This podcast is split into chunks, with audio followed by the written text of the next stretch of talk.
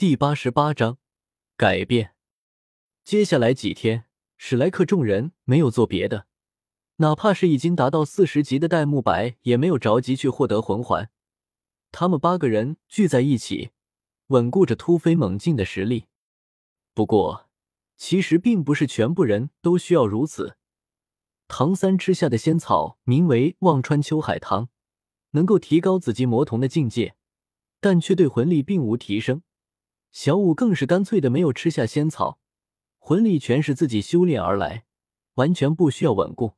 但是现在他弟魂力已经沦为史莱克八怪中最低的一个。至于叶耀，提问：三十八级巅峰到三十九级，是否需要稳固实力？但是最后叶耀还是没有离开，因为毕竟仙草大幅度改善了他的身体。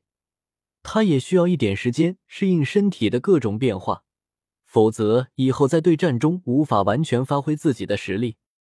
在这一次修炼中，叶耀总算是相信唐三给他的的确是仙草，而不是什么别的三流草药，因为他清晰的感觉到他体内魂力的运转速度较之以往加快了至少四层，这意味着叶耀的修炼速度较之以往也快了至少四层。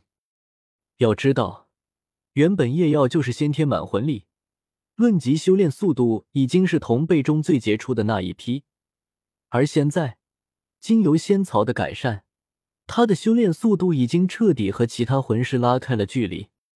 另外，他原本多次超限吸收魂环所造就的强悍身体素质，现在更上一层楼。哪怕不计算他那身魂力铠甲的防御力。他也不会比一般武魂附体的兽武魂战魂尊差太多。要知道，一般器武魂魂师的身体素质可远远比不了可以武魂附体的兽武魂魂师。当然，叶耀和戴沐白比不了。戴沐白的白虎武魂本就是顶级武魂，最重力量和防御力。这次吃下仙草后，身体素质较之叶耀增长更多。真的按唐三所说，近乎金刚不坏之身。防御力已经比肩同级的防御系魂师，较之黄豆战队拥有玄武龟武魂的十家兄弟也相差无几。如果在开启白虎护身杖和白虎金刚变的情况下，按大师估计，他的防御力恐怕能比奸魂宗级别的顶级防御系魂师。可以说，经过这次提升，如果戴沐白再遇上黄豆战队的玉天恒，恐怕胜负之势将要逆转了。白虎武魂和蓝电霸王龙武魂的差距已经被完全弥补，甚至反超了。另外，夜耀的魂力性质似乎发生了一定的变化，不过夜耀也很难言明这种变化是什么。要说的话，就是更炫了。原本魂力的颜色就是耀眼的金色，现在颜色不再那么耀眼，但是更为深邃。而且魂力中竟然好像还有些细碎的星芒在闪烁，对此叶耀欣慰异常。毕竟强势一时的事，帅是一辈子的事。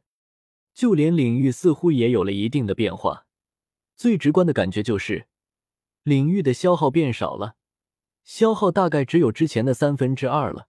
叶耀估摸着，等他到了四十级，应该就可以有限度的使用一下领域了，而不是像现在这样。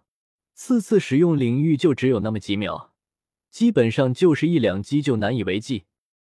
他的持久力得到了提高，真是可喜可贺。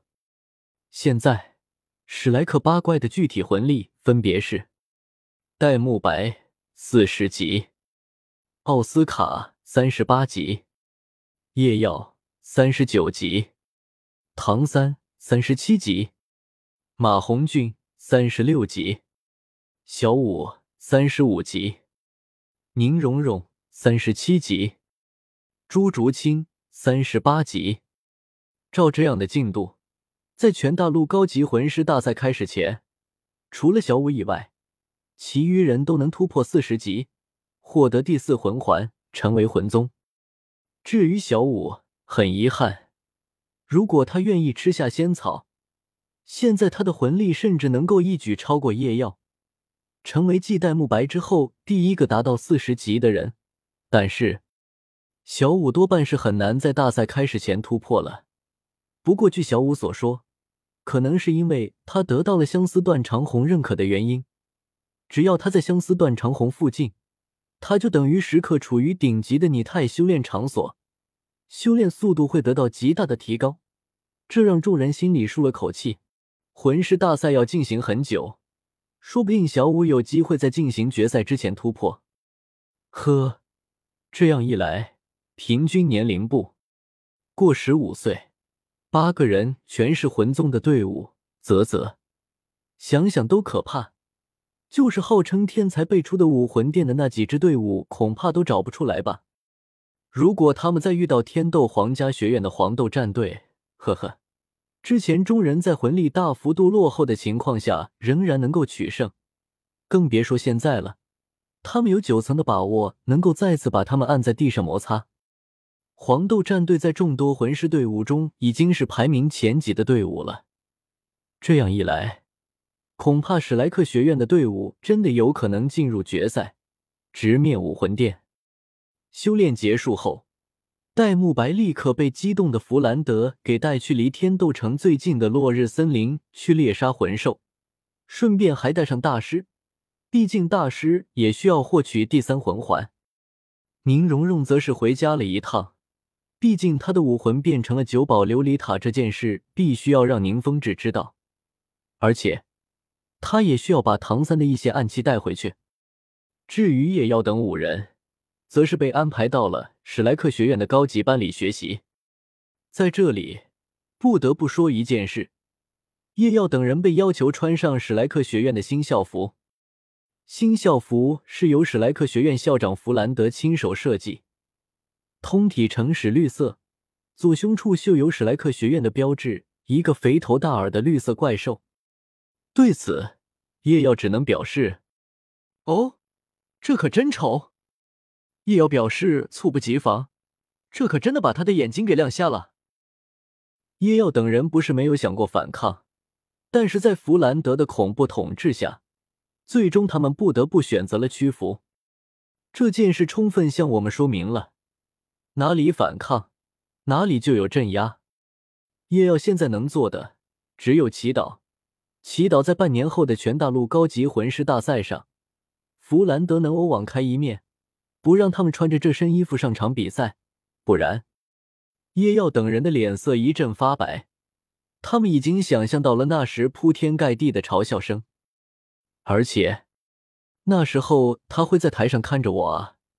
如果他看到了我穿这身衣服，叶耀的眼神变得坚定，绝对不允许这种事情发生。